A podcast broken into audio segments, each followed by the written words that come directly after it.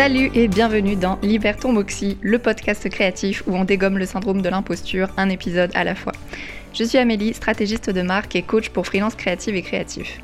Le Moxie, c'est cette petite étincelle d'audace, de courage, de détermination et d'originalité qu'on a tous et toutes en nous.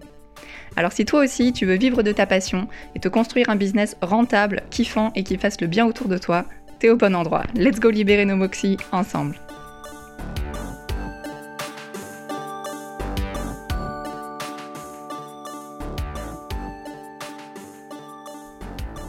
Salut à toi et bienvenue dans ce nouvel épisode. Je suis ravie de vous retrouver. C'est une nouvelle semaine, c'est bientôt la rentrée et je sais que c'est aussi souvent un moment où tout semble un peu possible, c'est l'ardoise blanche. On redémarre un nouveau chapitre et ça vient souvent avec plein d'énergie et plein de nouveaux projets. De mon côté, j'ai pris la décision euh, il y a maintenant deux mois de pivoter mes offres et mon positionnement exclusivement sur la stratégie de marque. J'adore le design et je compte continuer à en faire un petit peu, mais de manière beaucoup plus sélective. Et ce qui est intéressant, c'est que c'est le design qui m'a amené à la stratégie en fait. J'ai découvert tout un domaine à part entière, mais qui est encore assez méconnu sur le marché francophone. Si tu tapes euh, Brand Strategy sur YouTube, tu vas trouver plein de contenus d'entrepreneureuses et de designers venant des États-Unis, mais très peu de choses en français. Et en fait, quand j'ai commencé à m'intéresser à la stratégie de marque, j'ai fini par me former auprès de brand stratégistes anglophones comme Annelie Hanson ou Melinda Livesey. Et c'est là en fait que j'ai vraiment découvert tout le pouvoir de la stratégie de marque et que j'ai trouvé ça mais tellement passionnant parce que ça permet d'aller beaucoup plus loin que le design en fait et de toucher des sphères beaucoup plus diverses, que ce soit professionnelles ou personnelles. En fait, ça permet d'aller très très loin dans l'identité de ta marque et dans la façon dont elle va se déployer et prendre vie. Mais ça permet aussi d'aller bah, connecter avec la sphère du développement personnel et moi c'est ça qui m'anime, que j'adore en fait, c'est ce lien entre les deux et d'aller travailler bah, les fondations de nos besoins et de nos envies profondes en tant qu'entrepreneureuse. C'est pour ça en fait que j'ai choisi aussi de travailler avec les entrepreneureuses créatives et créatifs, parce que finalement bah, la frontière entre la personne créative qui pilote la marque et la marque en tant qu'entité qu'on va créer, bah, souvent elle est très très fine. Elle est beaucoup plus fine que dans des domaines un peu plus euh, techniques, disons. Et du coup, c'est passionnant de voir à quel point Travailler la stratégie de marque va permettre de construire des fondations solides à plein d'égards, qu'ils soient professionnels ou personnels. Du coup, aujourd'hui, j'ai envie qu'on parle de ce qu'est vraiment la stratégie de marque, de comment ça peut t'aider toi en tant qu'entrepreneureuse, mais aussi de comment tu peux l'utiliser pour tes clients-clientes si tu es designer de marque ou graphiste.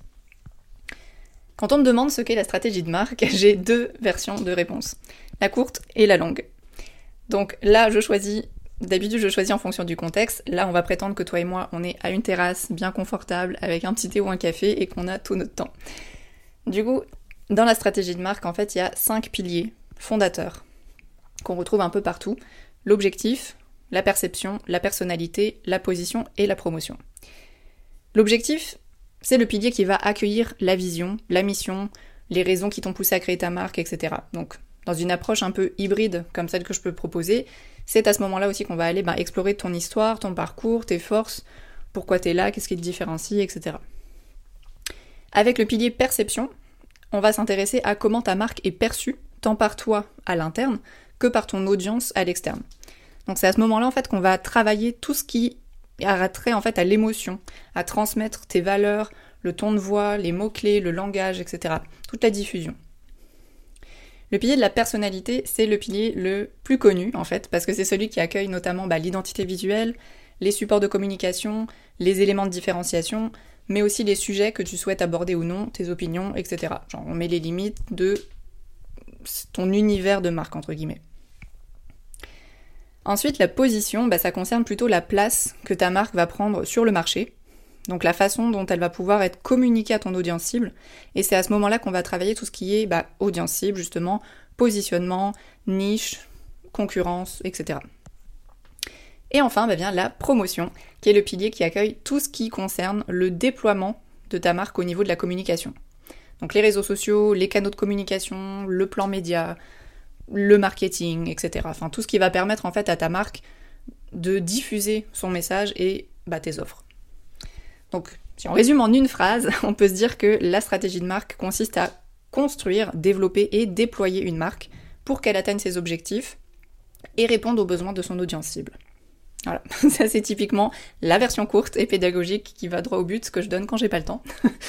Mais moi, ce que j'aime le plus dans la stratégie, bah, c'est justement toutes les ramifications, toutes les strates et les bénéfices dont on parle moins, mais qui pourtant bah, viennent toucher des choses beaucoup plus profondes simplement le marketing, bien au-delà des méthodes euh, de stratégie business, euh, de stratégie digitale, etc.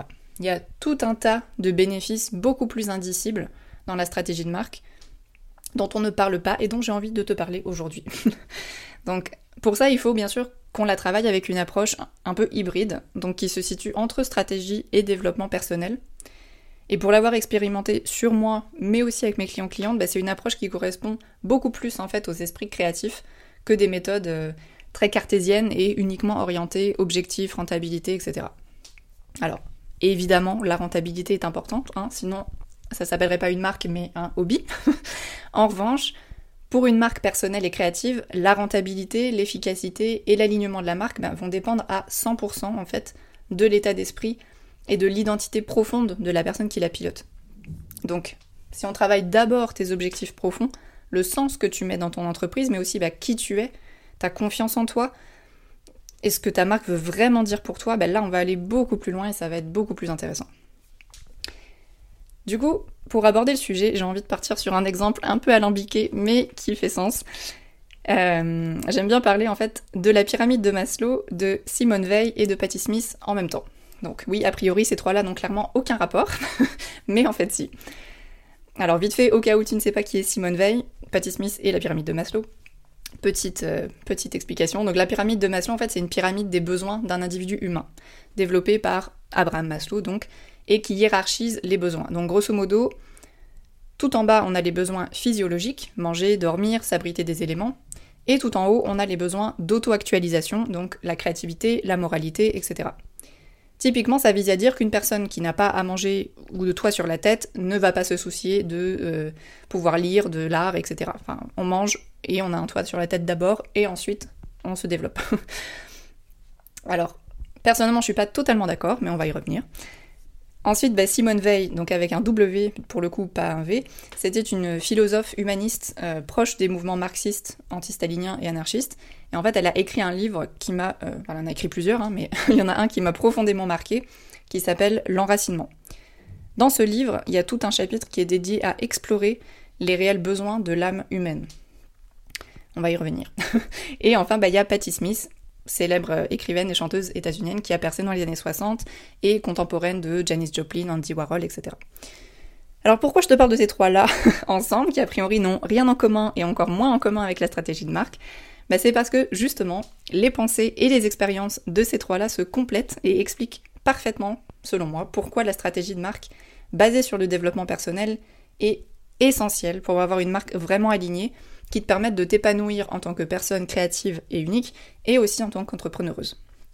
Donc, roulement tambour, explication.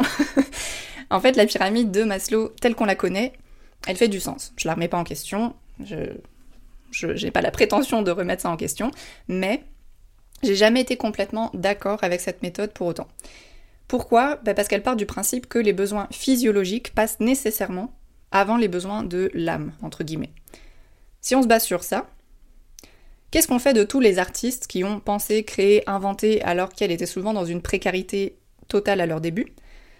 Je vais uniquement prendre cet exemple-là parce qu'il y en a beaucoup d'autres, mais sinon ça va prendre trois heures. mais du coup, bah, par exemple, quand Patti Smith a décidé de quitter sa petite ville de banlieue de Chicago pour aller tenter sa chance à New York, elle avait une mini valise avec trois bricoles dedans et 20 dollars en poche. Et pendant des semaines et peut-être des mois, je sais plus exactement, elle a dormi dehors, elle a mangé dans des, enfin voilà, les restes de nourriture qu'elle trouvait dans les poubelles. Euh, même après avoir trouvé un petit job dans une librairie, elle vivait dans la précarité euh, totale. Mais pour elle, c'était pas grave. Et elle l'explique dans ses mémoires. Ça n'avait pas d'importance parce qu'elle avait un but, exercer son art et devenir écrivaine. Pouvoir écrire pour elle et dessiner en toute liberté, c'était plus important que son confort physique, que de pouvoir manger à sa faim. Alors, évidemment, il y a des nuances, elle n'était pas non plus en train de mourir de faim, hein, voilà. Mais ça remet quand même un peu en question où se situe l'importance pour l'humain de se réaliser plutôt que de subvenir vraiment juste à ses besoins physiologiques. Donc, et si on se base sur la pyramide de Maslow, ben, cette expérience, elle est presque insensée. Pourtant, si on se base sur l'approche philosophique que Simone Veil a explorée, c'est au contraire totalement limpide. Et c'est ce que elle, elle appelle les besoins de l'âme, donc, qui selon elle passent avant les besoins physiologiques jusqu'à une certaine mesure. Hein. encore une fois, on nuance. Clairement, si tu es en train de mourir de faim, euh, littéralement, c'est plutôt improbable que tu te contentes de peindre et de dessiner, on est d'accord. Mais tout en nuance, c'est quand même important de reprioriser ça. Et là où c'est intéressant, bah, c'est de remettre la pyramide de Maslow en question, du coup, et de se demander bah, est-ce que les besoins de créativité, de liberté, de vérité ne sont pas au moins tout aussi importants que les besoins physiologiques pour l'être humain pour se réaliser. Et selon Simone Veil, bah, sans ça, en fait, sans les besoins de créativité, de liberté, de vérité, l'humain tombe dans ce qu'elle appelle une mort analogue. C'est-à-dire, bah, on finit clairement par être aliéné, en mode pilote automatique, et que le but de notre vie n'a plus vraiment aucun sens profond, en fait. Alors, là, t'es peut-être en train de te demander, ok, c'est quoi le rapport avec la stratégie de marque Amélie, on y arrive. En fait, ce qui me dérange avec les approches stratégiques uniquement basées sur des méthodes marketing et statistiques, rentabilité, etc., c'est qu'elles prennent très peu en compte les besoins et le sens profond de l'humain derrière la marque. Et ça, pour une marque personnelle et créative, c'est comme se tirer deux balles dans, enfin, une balle dans les deux pieds en fait. Ça ne marche pas. Le résultat, c'est une expérience où ben, tu vas essayer de te calquer sur les méthodes marketing qu'on voit partout, de poster sur les réseaux sociaux un peu la même chose que tout le monde parce qu'on t'a dit que c'est ça qu'il fallait faire, qu'il fallait poster tant de fois par jour, qu'il fallait euh, voilà, parler de toi, parler des problèmes. Enfin, on revoit les mêmes schémas un peu partout. Et au bout du compte, tu finis par voir ça comme une corvée et t'arrives pas à trouver du sens vraiment dans ce que tu fais parce que tu t'épuises. Parce qu'en fait, t'as pas passé assez de temps à te demander mais ok, mais qui je suis? Qu'est-ce que moi je veux dire? Comment je veux le dire? Etc. Donc tout l'intérêt d'une stratégie de marque qui est basée sur l'humain avant la marque, donc du développement personnel, des vraies questions d'introspection, etc., avant même de passer à audience cible, euh, méthodologie de communication, etc., bah, c'est justement de créer les fondations qui prennent les besoins de l'âme, entre guillemets, avant les besoins physiologiques de la marque, donc communication, marketing, etc. Alors, c'est un peu alambiqué comme exemple, je te l'accorde, mais perso, je trouve que ça illustre quand même bien pourquoi c'est tellement important d'investir du temps et de l'énergie à trouver ce qui te fait vraiment vibrer, à trouver ce qui fait sens pour toi et pour ta marque. Parce que sans ça, bah, tu vas t'épuiser, tu vas vouloir faire comme tout le monde, moi, c'est ce que j'ai fait au début, ça ne marchait pas. et ça ne marche pas pour beaucoup de personnes que j'accompagne non plus. Et au final, bah, ça n'a plus aucun sens en fait. Ça n'a plus aucun sens pour toi, ça n'a plus aucun impact pour ton audience cible. Parce que, euh, voilà, tu finis, si tu es graphiste par exemple, on le voit tout le temps sur Instagram. Je suis graphiste et les mêmes posts, euh, les typos du mois, euh, voilà, enfin, le jargon du graphiste. Alors, c'est pas que c'est mal, pas du tout. Et je pense qu'il vaut mieux si tu te lances, vaut mieux commencer et itérer plutôt que de vouloir faire parfait tout de suite. Ça, on peut aussi remettre en question, il n'y a pas de parfait dans la vie, mais le but c'est de ne pas en fait se contenter de ça, de ne pas te dire ok j'ai cet objectif donc voici les méthodes que je vois un peu partout, j'applique les méthodes, sans passer du temps à te demander mais qu'est-ce que je veux faire avec mon entreprise, c'est quoi mes vrais besoins derrière, c'est quoi ce qui va me faire vraiment vibrer? Donc une fois que, en fait, sans ça, tu vas juste t'épuiser. Donc c'est vraiment l'approche que moi je préfère proposer, qui est un petit peu euh, hybride entre développement personnel et stratégie. Donc d'abord on bosse sur toi, et ensuite on va travailler tous les aspects stratégiques de ta marque. voilà, on arrive à la fin de cet épisode sous un angle un peu atypique, mais j'espère qu'il t'aura permis de mieux comprendre ce qu'est la stratégie de marque et surtout bah, de comprendre à quel point c'est essentiel pour ta marque créative qu'elle soit alignée avec toi et que tu puisses kiffer tout simplement, autant pour toi que pour bah, les objectifs financiers, etc. derrière. Si tu veux aller plus loin, euh, en toute autonomie, j'ai créé un workshop sur Notion euh, qui te permet de poser les bases de ta stratégie de marque en 5 jours. C'est totalement gratuit et ça te permet de bien poser les bases, quel que soit ton budget. Et si mon approche te parle et que tu veux travailler la stratégie de marque avec moi pour la rentrée, je t'invite à me contacter par email ou sur Instagram. Je te remets tous les liens dans la description de cet épisode.